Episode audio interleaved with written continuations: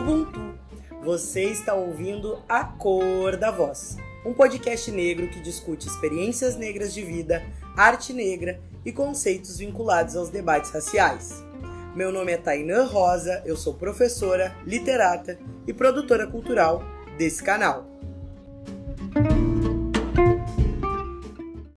No episódio 4 da temporada 11 de A Cor da Voz, e em continuidade com a série Legados, que trazem narrativas de pessoas anteriores ao século XXI e que construíram histórias, conceitos e ciências em suas áreas, interpelamos. Quem foi Dandara dos Palmares?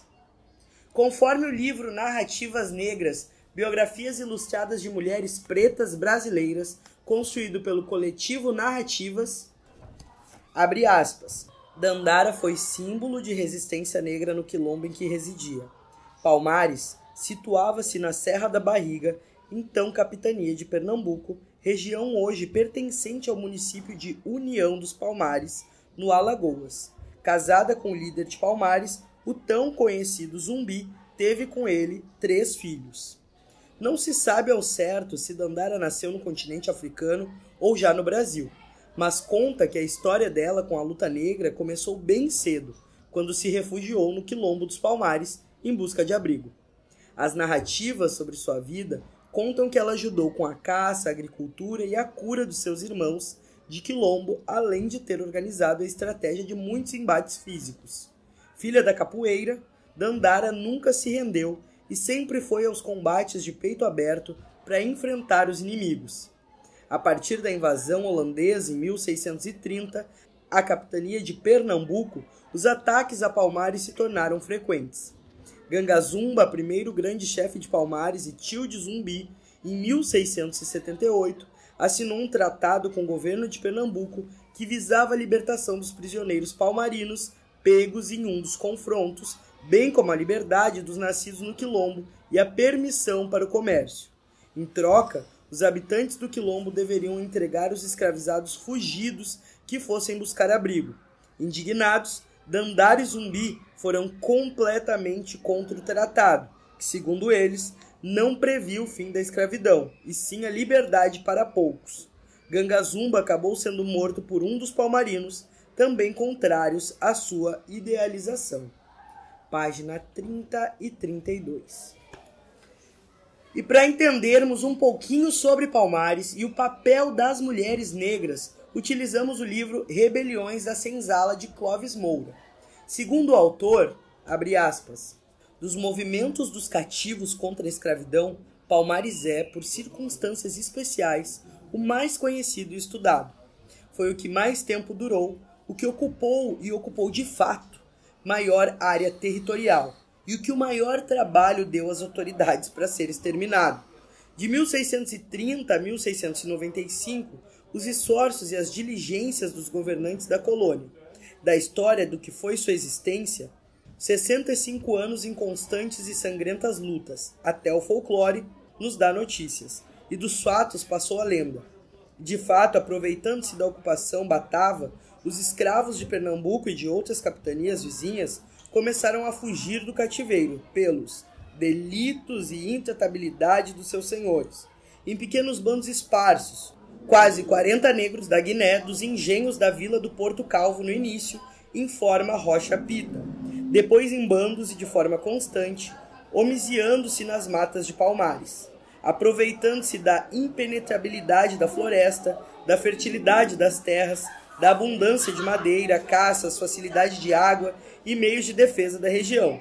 Foram se aglomerando e reunindo gente, juntando braços para a guerra e trabalho, e formaram naquele lugar a maior tentativa de autogoverno dos negros fora do continente africano.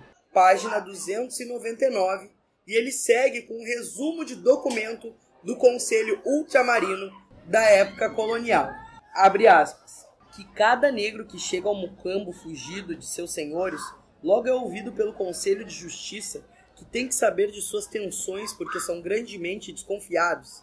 Nem se fiam só do fato de ser negro que se apresente, que tanto se certificam das boas intenções do negro que possuem junto com outros negros, dois, três, quatro e cinco negros, pois sendo poucas as mulheres, adotam esse estilo para evitar contendas, que todos os maridos da mesma mulher habitam com ela o mesmo quilombo, todos em paz e harmonia, em arremedo de famílias, mas próprio dos bárbaros sem as luzes do entendimento e da vergonha que a religião impõe.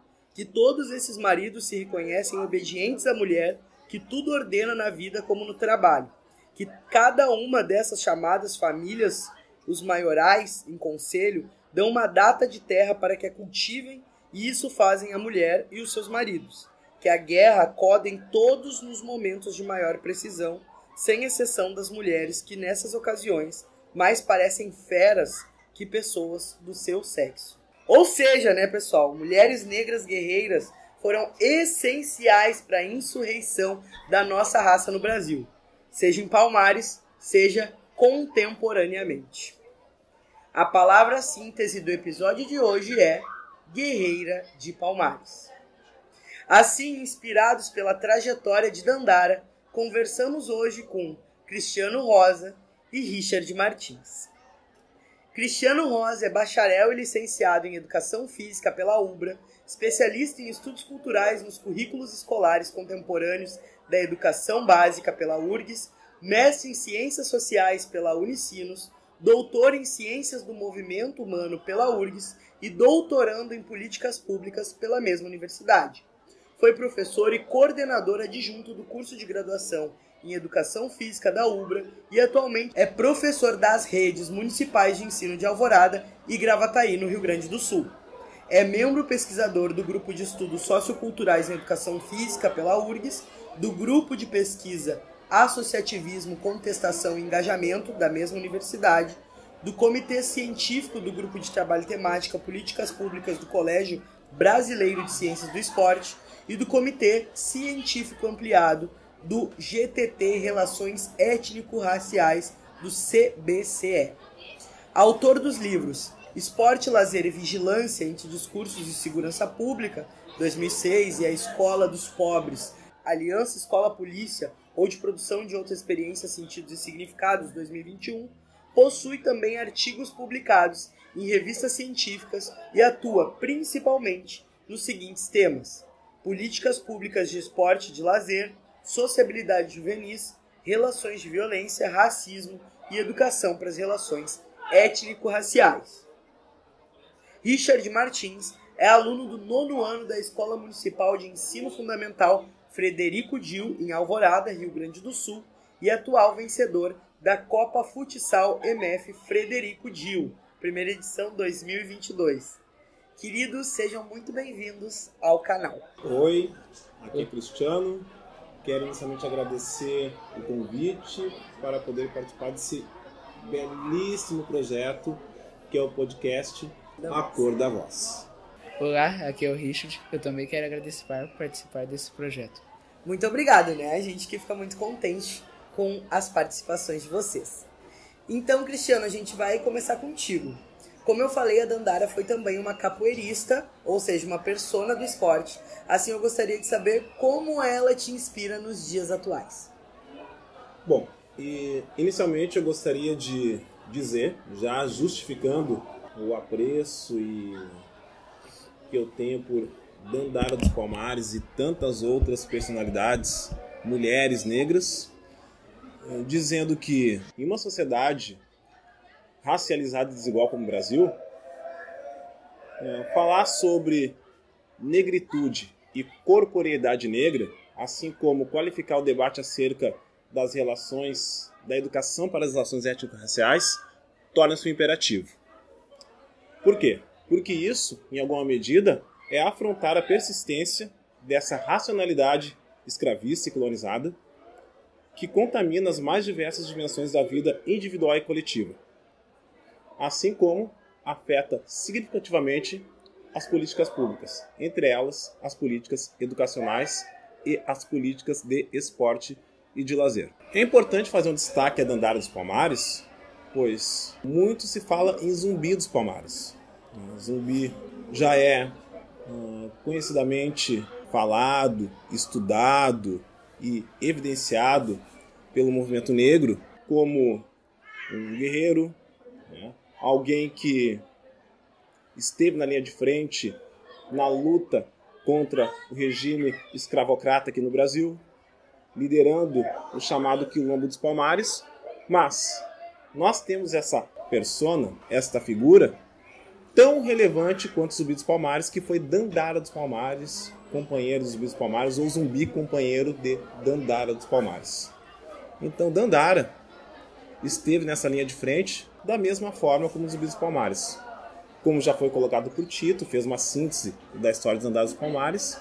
Ela é uma lutadora, foi alguém que lutou contra todo esse regime de opressão e de desqualificação do povo preto e ela precisa e merece ser bem mais conhecida e bem mais evidenciada para que a população de modo geral entenda que pessoas como Dandara dos Palmares e assim como tantas outras personalidades mulheres e mulheres negras têm um papel fundamental para que a gente possa perspectivar um amanhã mais sensível, mais generoso, menos desigual e, consequentemente, mais equânime e com mais igualdade, tendo também e temos né, mulheres nessa linha de frente.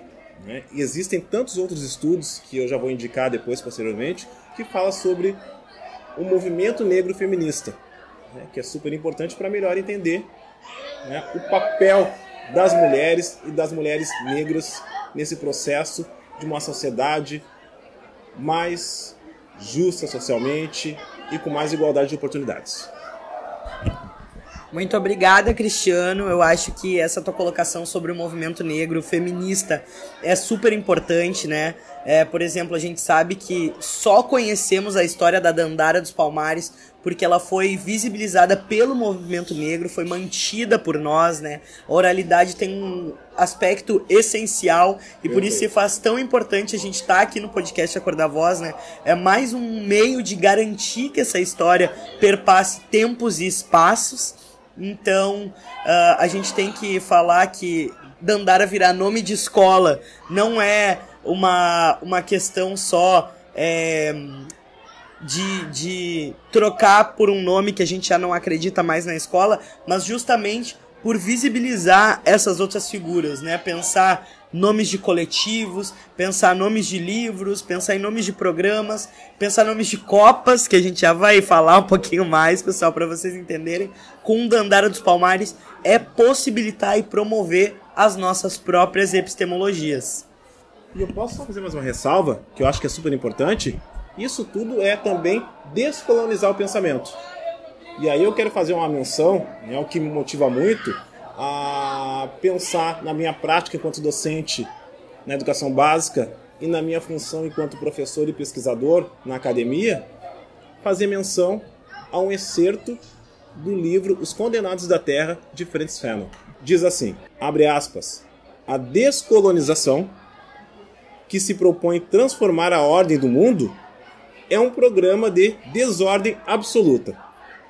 Sabemos que a descolonização é um processo histórico que só pode ser compreendida, só encontra sua inteligibilidade, só se torna transparente para si mesma na medida exata em que se percebe um movimento historicizante que lhe dá forma e conteúdo. Isso é o que me motiva a também ressignificar o esporte. E eu já vou adiantar aqui: esporte, uma invenção do colonizador, por isso que ele tem que ser ressignificado, porque também é um meio para que a gente possa pensar em definitivamente materializar uma educação para as relações étnico-raciais. Com certeza, né? A gente sabe que a corporeidade, se a gente falar de um modo geral, ela tá imbricada à vida negra, né? A gente dança quando a gente tá feliz, a gente canta, a gente se abraça, a gente se toca, a gente respira juntos. E isso todo depois foi colocado numa metodologia que se chamou esporte, sendo que era na verdade vida, né? Hoje a gente tem que se programar para fazer um exercício físico e não viver de uma forma mais orgânica. Então acho que esse ressignificar também passa por isso, né? Então, já aproveitando, Cris, eu quero que tu fale um pouco mais sobre como a gente pode promover a prática esportiva na escola, considerando essa educação para as relações étnico-raciais. Inclusive, para os ouvintes que estão aí nos acompanhando, estamos na escola Frederico Dio agora, gente. Vocês vão ouvir um burburinho assim de fundo. É a alma, é realmente o espírito de estar numa escola. Bom, eu tenho dito que eu quero ser o professor que eu não tive na educação básica. Esse é o primeiro ponto. Né?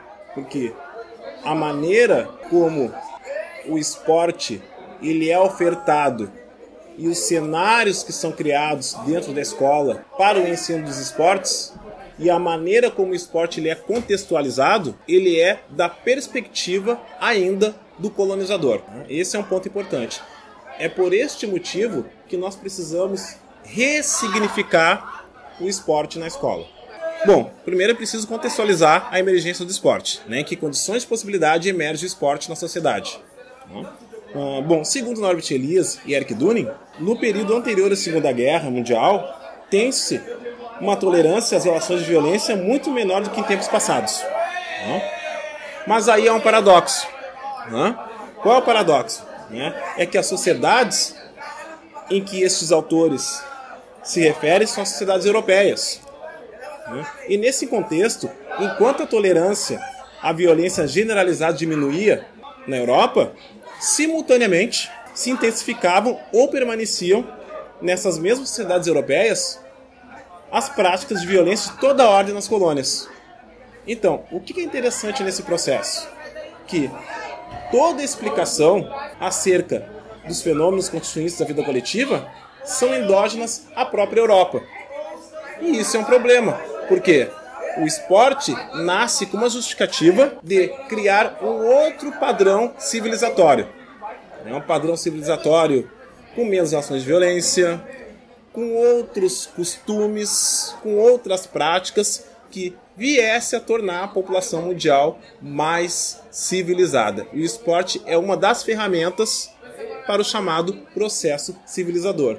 Mas nas colônias, as violências eram praticadas de toda a ordem e não havia tolerância alguma com a intensificação e as violências produzidas nas colônias, especialmente em África, na Ásia e na América Latina posteriormente. Né? Então, esse é um ponto que a gente tem que entender. É este o motivo que se diz até os dias de hoje no sentido de justificar projetos e programas de esporte de lazer, de que o esporte salva, de que o esporte faz bem, de que o esporte ele é uma ferramenta para livrar ou afastar os jovens do contato do consumo de drogas, da criminalidade.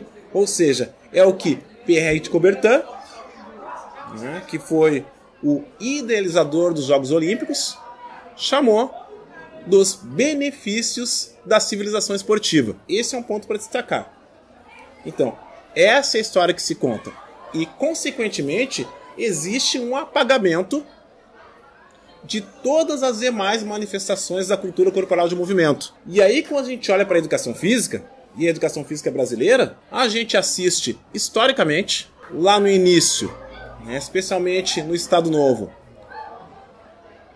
o ensino e a prática da ginástica, a ginástica alemã, a ginástica sueca, por exemplo, e posteriormente uma educação física reduzida ao ensino técnico das modalidades esportivas, sem nenhuma contextualização e apagando todas as demais manifestações da cultura corporal de movimento. E aí, vou falar brincadeiras, jogos, lutas, atividades rítmicas que emergem de outras culturas.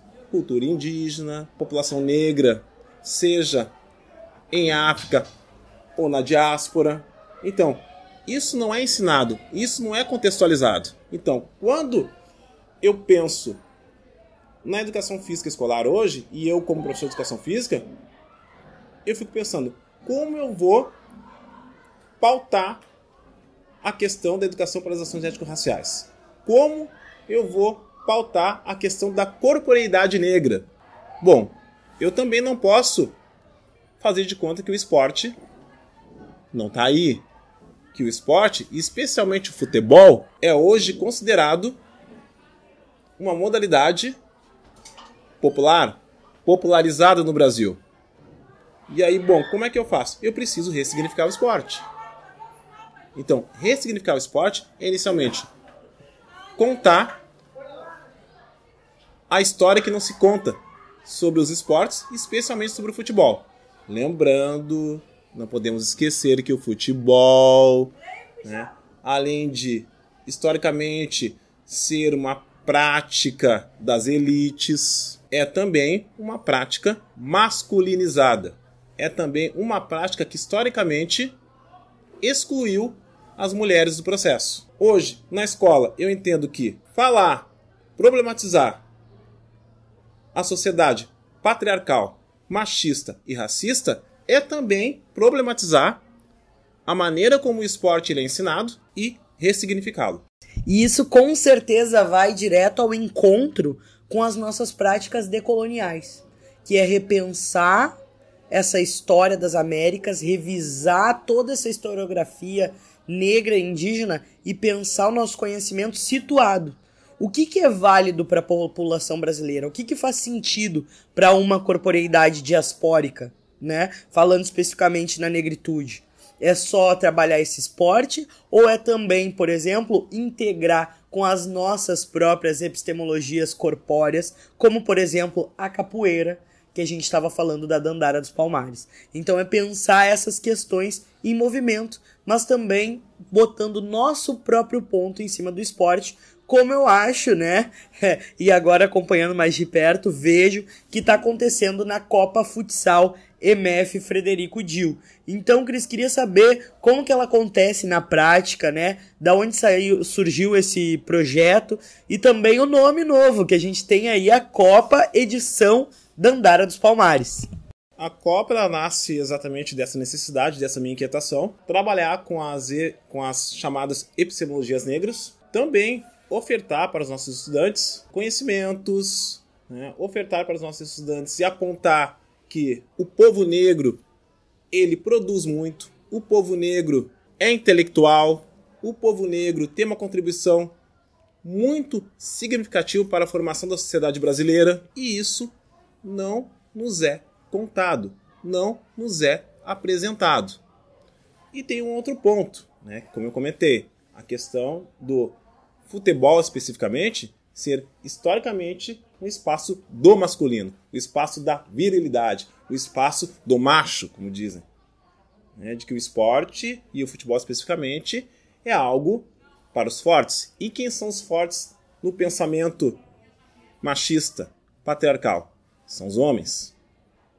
As mulheres devem estar excluídas desse processo porque são né, as mais sensíveis, as frágeis, as que não devem se ocupar com determinadas práticas, porque não têm condições.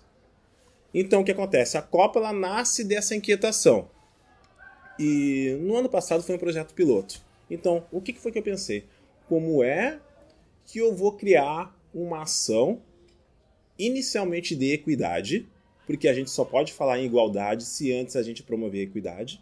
Como é que eu vou criar uma, uma, uma, uma, uma ação de equidade em uma prática historicamente machista, em uma prática historicamente também racista, por intermédio do futebol, que é o que eles gostam, começar também a criar grupos de estudos acerca do pensamento negro, né? acerca da produção de conhecimento produzida pela negritude. Então, o que foi que eu pensei? No ano passado eu criei um projeto piloto, aonde uh, nós tínhamos alguns critérios. Primeiro, uh, os estudantes as estudantes aqui da escola poderiam uh, organizar equipes de futebol com estudantes do mesmo ano, não necessariamente da mesma turma, mas do mesmo ano, tá? E o critério era que, para que a inscrição da equipe fosse deferida, tinha que ter no mínimo duas gurias inscritas. Era no mínimo seis inscritos e no máximo dez.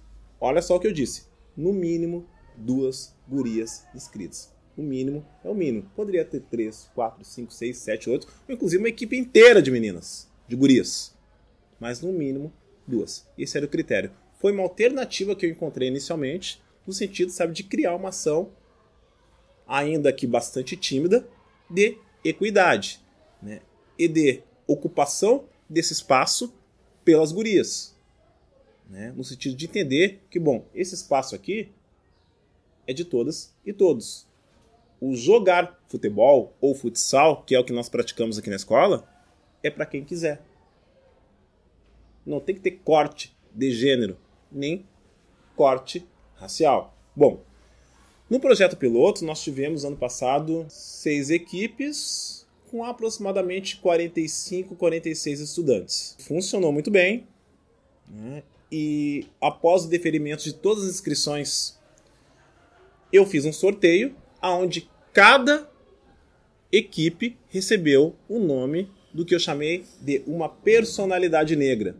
Ou seja, o que acontece? Qual foi o critério que eu criei? Bom, eu criei uma tabela de jogos, com os enfrentamentos, com os confrontos, em turno e retorno, aonde ao final dos jogos, que se iniciou ano passado em setembro e se encerrou em dezembro, nós tínhamos aí a primeira fase, todos jogavam contra todos, vitória, 3 pontos, empate, 1 um ponto, e derrota, a equipe não ganhava nenhum ponto. Tranquilo, até aí tudo bem.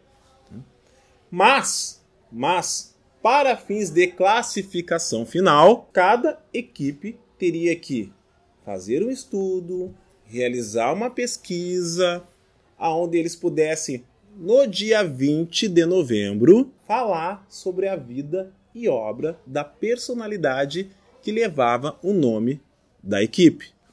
Ou seja, não bastava somente vencer os jogos em quadra.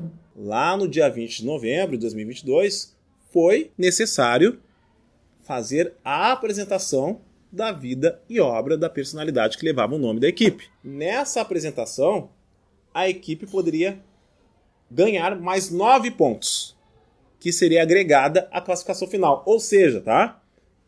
A classificação final ela só se daria após a apresentação dos trabalhos por cada uma das equipes. E aí eu vou te dizer o que aconteceu. Vou te dar um caso que aconteceu. Nós realizamos todos os jogos, foram vários jogos. Tá? E aí, só com a pontuação dos jogos, tinha uma equipe que ficou em primeiro, a outra em segundo, a outra em terceiro, a outra em quarto, a outra em quinto lugar e a outra em sexto lugar. Ok? Só com a pontuação dos jogos. Mas ainda faltava a apresentação dos trabalhos. E o que aconteceu? Uma determinada equipe aí meio que desdenhou do, do, da, da pesquisa, não deu muita importância e é do processo, faz parte do processo. Gente, o Cristiano tá contando e o Richard tá sofrendo aqui com aí, aí tá. Não vou dizer que desdenhou, mas não deu muita importância para pesquisa, enfim, para conhecer a personalidade, uma, uma determinada equipe aí. Né? E o que aconteceu? Acabou não apresentando o trabalho. E essa equipe estava em segundo lugar. Estava teoricamente classificado, classificava os quatro primeiros para jogar o quadrangular final. A equipe que estava em sexto lugar, né, que não teve uh, o rendimento em quadra durante os jogos, mas realizou um estudo, uma pesquisa fenomenal. Essa equipe que estava em sexto lugar e estava teoricamente fora, quando nós fizemos os cálculos ali da pontuação que foi agregada aos trabalhos de cada equipe, a equipe que estava em sexto lugar acabou a classificação em terceiro e aí pôde estar habilitado a jogar o quadrangular final e a equipe que estava em segundo ficou em quinto e ficou fora. Meu Deus, e aí, Richard, o que, que tu acha disso tudo? Eu nem lembro a equipe que ficou fora, mas eu lembro que. da situação. Foi um dos sétimos, pelo que eu lembro bem. Que eu ainda teve um que foi na semifinal contra nós e ninguém do time dele apareceu. E acho que não botaram fé que passaram. Entendeu? Então, o que, que eles estavam contando? Não, nós jogamos ali, vencemos quase, quase todos os jogos e estamos classificados. Nem precisa apresentar o trabalho. Então, sabe, e é do processo, entendeu? Então, é algo novo. Eu também entendi, né? E, enfim, eles foram cobrados, enfim, a gente pegou e, e eu, o professor Ivo de História, né, que é um baita cara que é muito engajado aqui com os projetos da escola, hum, a gente orientou, explicou da importância, da relevância de tudo isso, mas enfim. Né, então essa equipe estava em segundo ficou fora, a equipe estava em, em sexto entrou e pôde jogar o quadrangular final. Então é isso. Tá, e o que aconteceu esse ano? Tá? Foi um projeto piloto, deu certo, e eu fiz a proposta da continuidade do projeto com a edição 2023. Mas qual é a diferença de 2022 para 2023? Eu dei um nome para a Copa. E aí, bom, como também este projeto ele se propõe a criar uma ação de equidade, de igualdade de gênero, para além da questão racial, o que, que foi que eu pensei? Eu vou dar um nome para a Copa. E o nome da Copa esse ano será a Copa Dandara dos Palmares, edição 2023. Foi a primeira coisa. Segundo, eu fiz uma adequação no critério.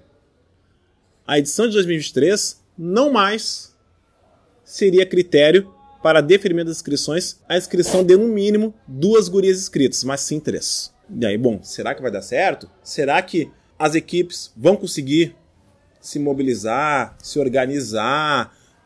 Será que as gurias vão, vão, vão ingressar nessa edição 2023, sendo que agora seriam no mínimo três inscritas.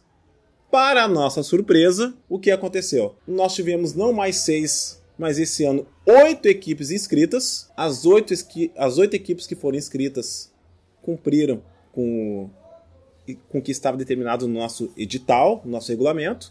Tiveram no mínimo três gurias inscritas e tivemos aproximadamente, na totalidade, 80 inscritos. A cópia Quase o dobro. quase o dobro Da edição passada. da edição passada e esse ano nós temos oito equipes, tá? Formadas equipes, as inscrições foram deferidas, nós chamamos todos e todos, reunimos e fizemos o sorteio das personalidades que levariam o nome de cada equipe. Então, as equipes que estão jogando a Copa esse ano se chama André Rebouças. Então, a equipe que leva o nome André Rebouças vai ter que estudar a vida e obra de André Rebouças, quem foi André Rebouças, enfim. Né? E lá em novembro também vai ter que fazer a apresentação, a apresentação de um trabalho. André Rebouças, Luiz Gama, Abdias do Nascimento, Carolina Maria de Jesus, Milton Santos, Conceição Evaristo, Zumbi dos Palmares e Angela Davis. São as oito equipes que estão esse ano participando da Copa. Aí tem uma outra situação. Esse ano, a apresentação do trabalho, falando sobre a vida e obra da personalidade negra, não vale mais 9 pontos, e sim 12. Então, eles vão ter que fazer um bom estudo, vão ter que se engajar, fazer uma boa pesquisa, e lá em novembro a gente espera que venham e nós temos essa expectativa de que virão belíssimas apresentações. E só após a apresentação dos trabalhos, nós vamos definir os finalistas, os quatro finalistas que vão jogar o quadrangular final. E tem uma outra coisa, uma novidade, já vou adiantar aqui. Serão quatro finalistas, mas dois jogam a final. Os dois finalistas vão ganhar da escola, já conversei com a direção, uma camiseta personalizada com o rosto da sua personalidade.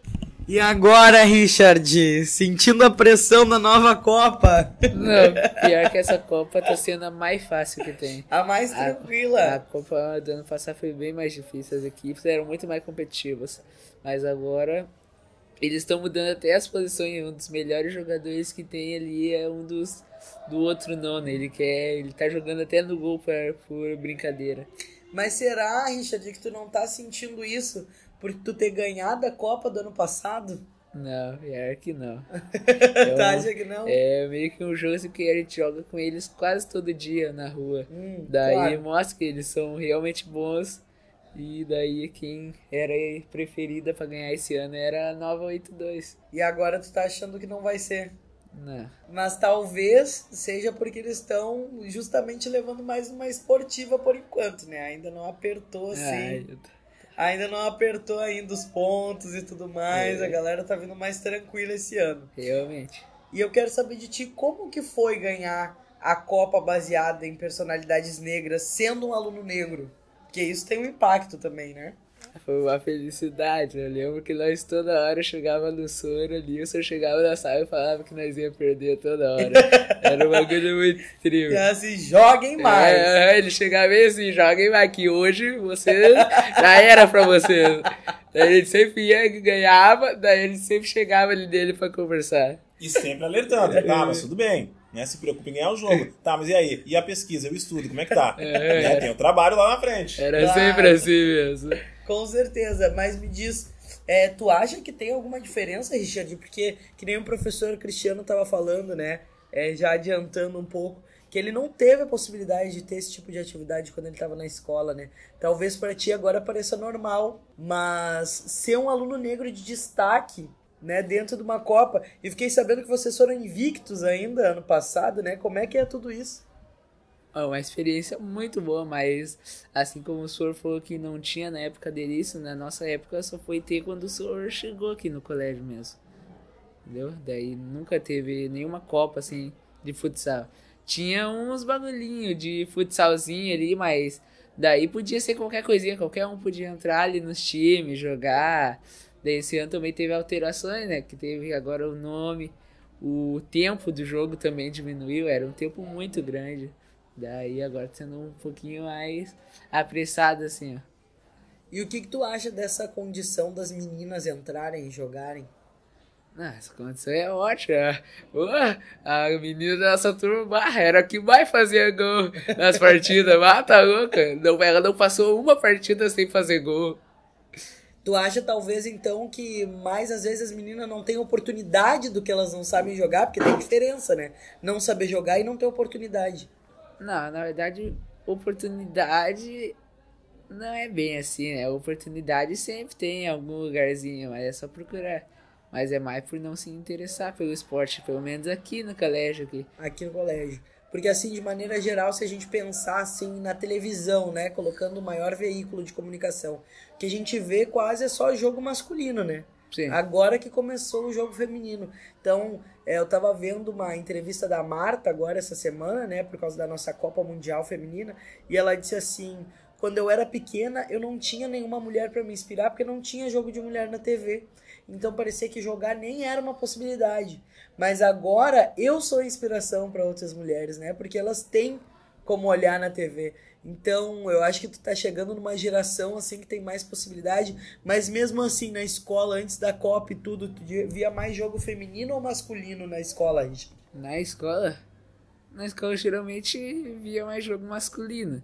Porque feminino todo mundo começou só a se interessar por agora. Até todo mundo da minha sala ali comenta como foi a Copa Feminina e várias coisas. Ah, que bacana. O que, que vocês comentam, por exemplo? Geralmente sobre as jogadoras ali, quem, tipo, um passe errado, podia ter mudado ali a estratégia. Entendeu? Daí como o Brasil perdeu pra Jamaica, ah, claro, né? nesse momento, né? Daí mundo começou a comentar ali que podia ter mudado. E, e no primeiro jogo, como que foi quando venceram? No primeiro jogo do Brasil, no caso. Teve comentários na sala de aula? Não, só eles começaram a comemorar que nós ganhamos. Mais positivo, mas é sempre assim, né? No jogador sempre tem um peso. Quando a gente acerta, tudo certo, comemoração. Mas quando a gente é, É né? ruim essa. Aí tem um peso maior. Seja nelas, que estão a nível mundial, seja aqui na escola. Dá Né? mais um peso no time, que o time reclama quando faz alguma coisa errada. Daí o cara começa a desandar assim no meio da quadra. Aí já pede, ah, troca, troca. Por isso que é melhor se apoiar sempre, né? Com certeza. E aí, como é que tu tá enxergando a Copa desse ano, assim, no sentido das personalidades negras? Tu acha que tem mais engajamento no trabalho? Tu acha que vai ser mais pro final? Como é que tu tá enxergando tudo isso? Geralmente trabalha assim como o senhor falou, é, sempre foi mais final do ano, porque agora tem certeza que ninguém tá muito se interessando nisso. Ainda não sabem o peso. É, E aí, no final do ano passado, por exemplo, tu viu assim que o pessoal conseguiu aprender alguma coisa? Como é que foi? Foi correria? Como é que. ah, eles aprenderam bastante, foi um aprendizado até que muito grande, que eles teve uma das apresentações que foi a melhor, assim como o senhor falou. Daí foi um aprendizado bom. Mas assim, como ali a, como ele falou, a segunda turma não tava nem aí pro trabalho. Daí foi e perdeu todos os pontos. às vezes não tem a possibilidade também de estudar, não tem nem noção de como pode ser importante, né, Richard? Tu dizendo agora como foi importante dessa turma que arrasou na apresentação. Ah, a possibilidade é que teve bastante. O senhor sempre avisou muito Ah, antes. Cri- prof. do- Cristiano, mas digo de maneira geral, né? Não só o prof. Cris. Não, na verdade sim, tinha até tudo aqui, ó, o senhor avisando, aí tinha mais coisas assim nas paredes, demonstrando ali que nós tínhamos que fazer o trabalho, o dia, tudo certinho. E o que, que tu acha que o pessoal deixou mais por última hora, ou essa equipe especificamente, que não tinha se interessado? Por que, que tu acha que isso aconteceu? Por causa que eles estavam quase com a mesma quantidade de pontos que nós. Claro. Aí não perceberam que É. não era só o esporte, mas também é uma parte de estudo importante. Sim, né? eles acharam que eles iam ficar ali, né? Daí uma turma foi, passou dos pontos deles e eles foram eliminados. O que acontece, né? Eles tinham que entender né, que tinham mais nove pontos em disputa. Entende? Tinham mais nove pontos em disputa. E aí o que acontece, né? Por uma série de motivos, enfim, faz parte do processo, porque é algo novo, viram isso como algo irrelevante, né? E, e- e não disputaram esses outros nove pontos que estavam aí a, a ser agregados. Isso faz parte. E aí, mas eu acho super importante, Richard, isso que tu tá falando, assim, de tu ter percebido como foi bacana e como teve uma aprendizagem muito forte, né? É, no final do ano passado, quando chegaram as apresentações. Como foi a primeira edição, eu acho que tava todo mundo aprendendo, mas agora na segunda, eu não sei tu, eu já tô com expectativa de algo maior ainda. A segunda agora não tem erro, eles viram agora, principalmente a turma que perdeu, eles viram agora que é importante esse trabalho. Daí também, assim como no ano passado também, teve um colega nosso que ele tava no nosso time, mas daí ele não estudava, lembra senhor? Ele não estudava, ele não fazia nada, assim, daí ele tem que ser retirado da Copa. Claro, porque na verdade a gente precisa de um desenvolvimento integral pra Precisa, tudo, né? precisa de todos os pontos ali em dia, assim, pra te poder te manter na Copa. E isso, como tu enxerga isso de como os jogadores profissionais, né, Richard? Porque na verdade a gente sabe que muitos jogadores profissionais eles fazem faculdade, eles têm que aprender inglês pra jogar fora e tudo mais. Então não é só ali o trabalho de campo, né? Tem um trabalho fora de campo. Como é que tu enxerga isso? Na verdade, o estudo sempre, foi, sempre é importante para tudo. Até para lixeiro. Lixeiro tem que ter o segundo grau só para se tornar lixeiro. O estudo sempre vai ser a melhor coisa que tem. Com certeza. E fala dos teus projetos futuros, né? Porque eu sei que tu tá no futebol, mas também tu tá aí fazendo outros cursos, né? Sim, nos meus projetos futuros eu estou fazendo engenharia robótica agora. Estou pensando em construir um bagulho para vender para as empresas. Assim eu não vou precisar trabalhar para ninguém. Com certeza, e tu já tem alguma ideia assim fixa do que tu vai fazer de robótica? Já tá tentando alguma coisa? Já tô tentando uma coisa. Seria um, um braço robótico, assim. Ele vai pegar as coisas e vai botar tudo nos lugares. E tu já tá testando onde é que tu tá estudando? Conta pra nós. Por enquanto eu estudo em casa, tenho meus cursos em casa, meu pai também é engenheiro, Ah, claro, já tem uma inspiração É. também.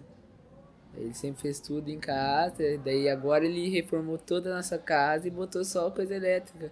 Tipo a Alexa, eu posso fazer tudo lá em casa, praticamente.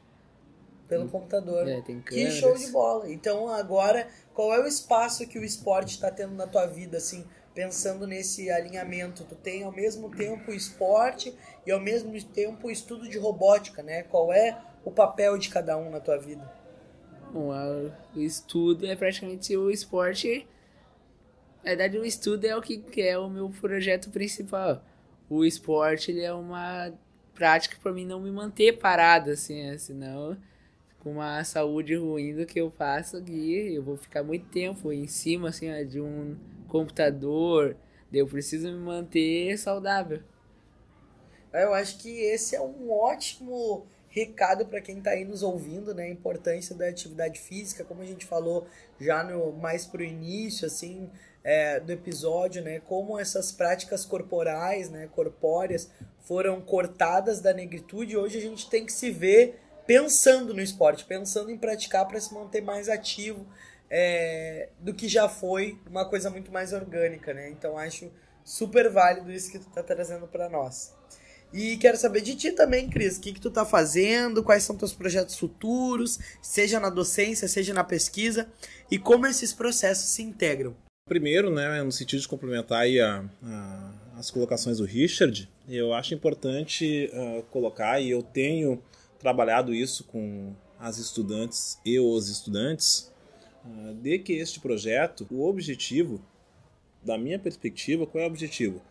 Uh, eu não estou preocupado com o campeão. Isso, dentro do que eu me propus a fazer, torna-se algo um tanto até irrelevante. Uh, o que acontece? Se eu chegar lá no final do ano e conseguir identificar que essa gurizada está saindo daqui com mais sensibilidade social, com uma melhor compreensão tá?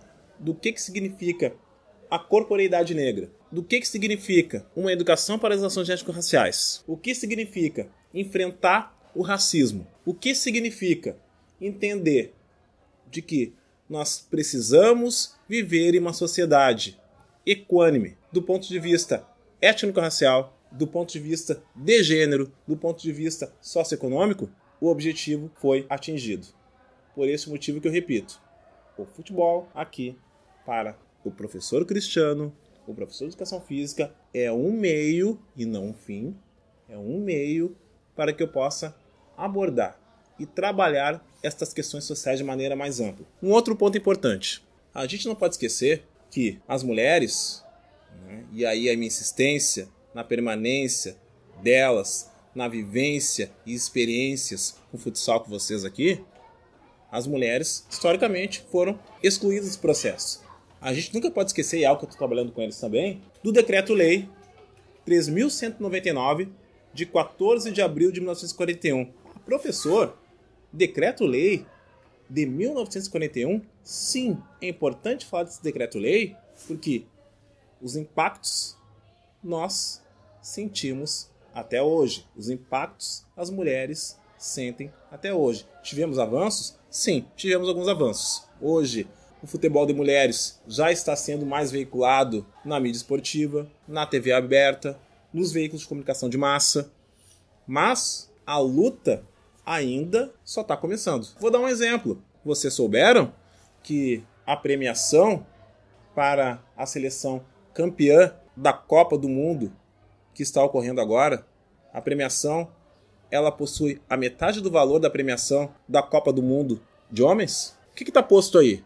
Bom, beleza, vocês conquistaram algum espaço aí, parabéns, resultado da luta de vocês, mas ainda assim, a prática do futebol de mulheres tem um valor, tem um significado menor do que a prática de futebol protagonizada pelos homens. É isso que está posto.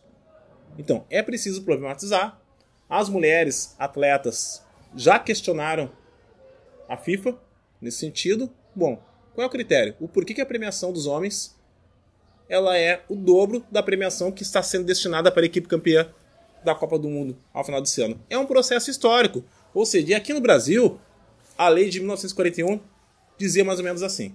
Assim, exatamente. As mulheres não se permitirá a prática de desportos incompatíveis com as condições de sua natureza. Várias. Devendo, para este efeito, o Conselho Nacional de Desporto baixar as necessárias instruções às entidades desportivas do país. Esse é o Decreto-Lei de 14 de abril de 1941, Decreto número 3199. Ou seja, as mulheres foram proibidas por lei a prática de diversas práticas corporais, entre elas o futebol. E aí a gente sente os efeitos, inclusive, na escola. Tá? Mas vamos lá. Tu me perguntou uh, o que, que, eu estou fazendo, enfim. Né?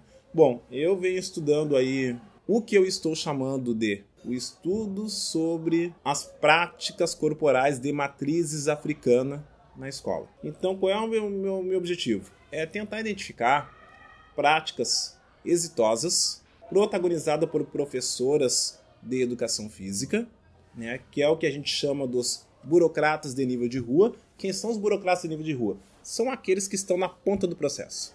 São aqueles que desenvolvem as ações que elas podem ser desenvolvidas tal qual o desenho da política pública, mas elas podem ser ressignificadas, isso dependendo muito da concepção de mundo, da militância e de como estas professoras e professores compreendem o mundo. Então, eu estou tentando identificar práticas exitosas de professores de educação física que estão fazendo valer a Lei 10.639 de 2003, que foi complementada pela Lei 11.645 de 2008, que trata do ensino da cultura africana, afro-brasileira e indígena na escola. Então estou tentando identificar isso. Por quê? Qual é o meu objetivo? É saber o estado da arte, do papel da educação física após 20 anos da implementação da lei, no sentido de tentar, e aí é meu projeto de pesquisa ele também é um projeto de pesquisa que tem um viés de intervenção, no sentido de tentar subsidiar, apontando estas práticas exitosas as políticas públicas de esporte de lazer. Por quê? Porque nós temos educação física escolar, aonde há esta lei, mas no âmbito da política pública de esporte de lazer, não existe nenhuma força de lei que diga que os projetos e programas destinados a crianças e jovens têm que garantir a educação para as ações étnico-raciais, que são os chamados espaços não escolares, que eu entendo que são igualmente espaços educativos. Então, vamos pegar os exemplos exitosos que estão acontecendo na escola, embora na escola também esteja ainda muito aquém do que a gente espera, e tentar ver como é que a gente faz pensando nos projetos e programas de esporte e lazer que são desenvolvidos nos chamados espaços não escolares. O que, que são esses espaços não escolares? Praças, parques públicos e complexos esportivos e culturais. Então, basicamente, é esse é o estudo que eu estou desenvolvendo no sentido de dar uma contribuição para as políticas públicas de esporte de lazer. Cristiano não só tá falando sobre o projeto dele, pessoal, mas fazendo um chamamento, né, como eu costumo dizer, para vocês que estão aí nas suas cidades. A gente sabe que são muitos os profs que nos ouvem, muitos agentes culturais, pensarem esses espaços não escolares como possibilidade de práticas voltadas para a educação, para as relações étnico-raciais e também para as nossas corporeidades. Como é que a gente vai superar o racismo no Brasil? O filósofo camaronês Ashley Bembe, né, ao forjar a noção de necropolítica, ele já nos alertava né, e chamava atenção para a chamada política do fazer morrer, que é uma prática comum nas colônias, nos países colonizados. E aí é importante ressaltar também que Abdias Nascimento, intelectual, intelectual negro, ele, na sua obra chamada Genocídio do Negro Brasileiro, ele já nos alertava e nos chamava a atenção para esta política de produção de morte que acontece aqui no Brasil. Ou seja, como é que essa política de produção da morte? Ela não é só uma política de produção da morte física, que é protagonizado pela polícia, o mais fiel instrumento do Estado, e pelas forças de segurança privada. Aliadas à polícia, ou dispensando-a, a produção da morte, a anulação ou a tentativa de anulação da existência da população negra na diáspora. Ela se dá por meio da morte simbólica, das memórias, da, da história, do apagamento ou estigmatização das culturas e a ausência de oportunidades. Então, quando a gente não pauta e não qualifica o debate acerca da negritude, acerca do combate ao racismo, e isso se dá na escola pela educação para as ações étnico-raciais, nós estamos, sim, a instituição escola, ela está produzindo a morte do corpo negro. Então nós temos que pautar isso. Tá? É o que o autor chamado Orlando Patterson chamou de morte social. O que, que é essa morte social? Ela inicia lá por meio da migração forçada, aonde o povo preto foi trazido à força Vamos pegar o caso do Brasil para cá e foi escravizado e se desdobra de outras formas até os dias de hoje, através do epistemicídio, né, do não contar a verdadeira história, né, e do não promover práticas. E aí eu falo na escola e como eu digo, eu estou tentando avançar para os espaços não escolares, do não promover práticas antirracistas, uma educação antirracista. Então é esse o objetivo.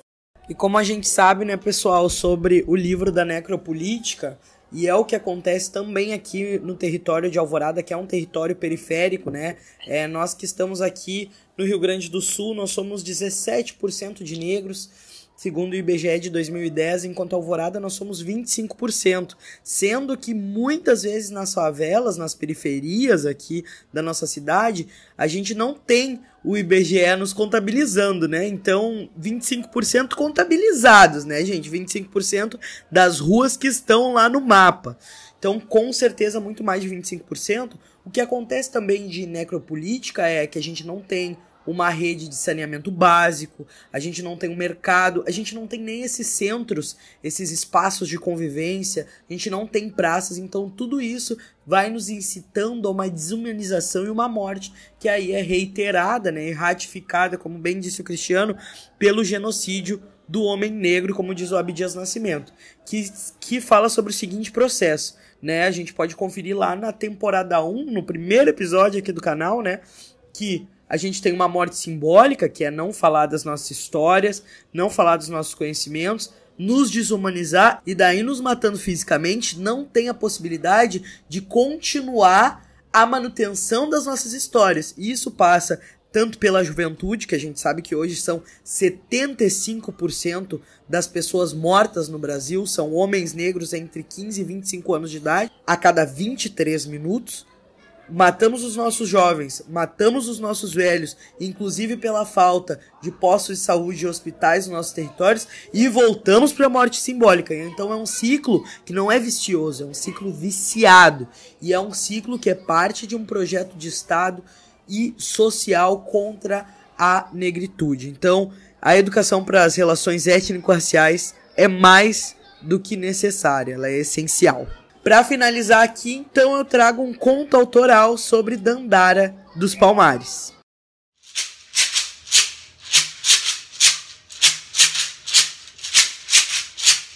Vem pra roda rodar, vem pra roda rodar, vem pra roda rodar, vem pra roda.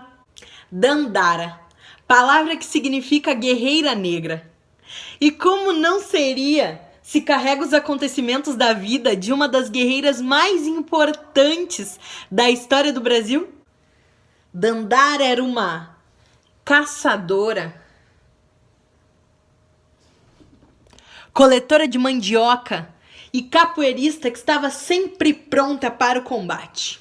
Era neta de Aqualtune e esposa de Zumbi dos Palmares, o homem cuja data de morte marca o Dia da Consciência Negra no Brasil, o 20 de novembro.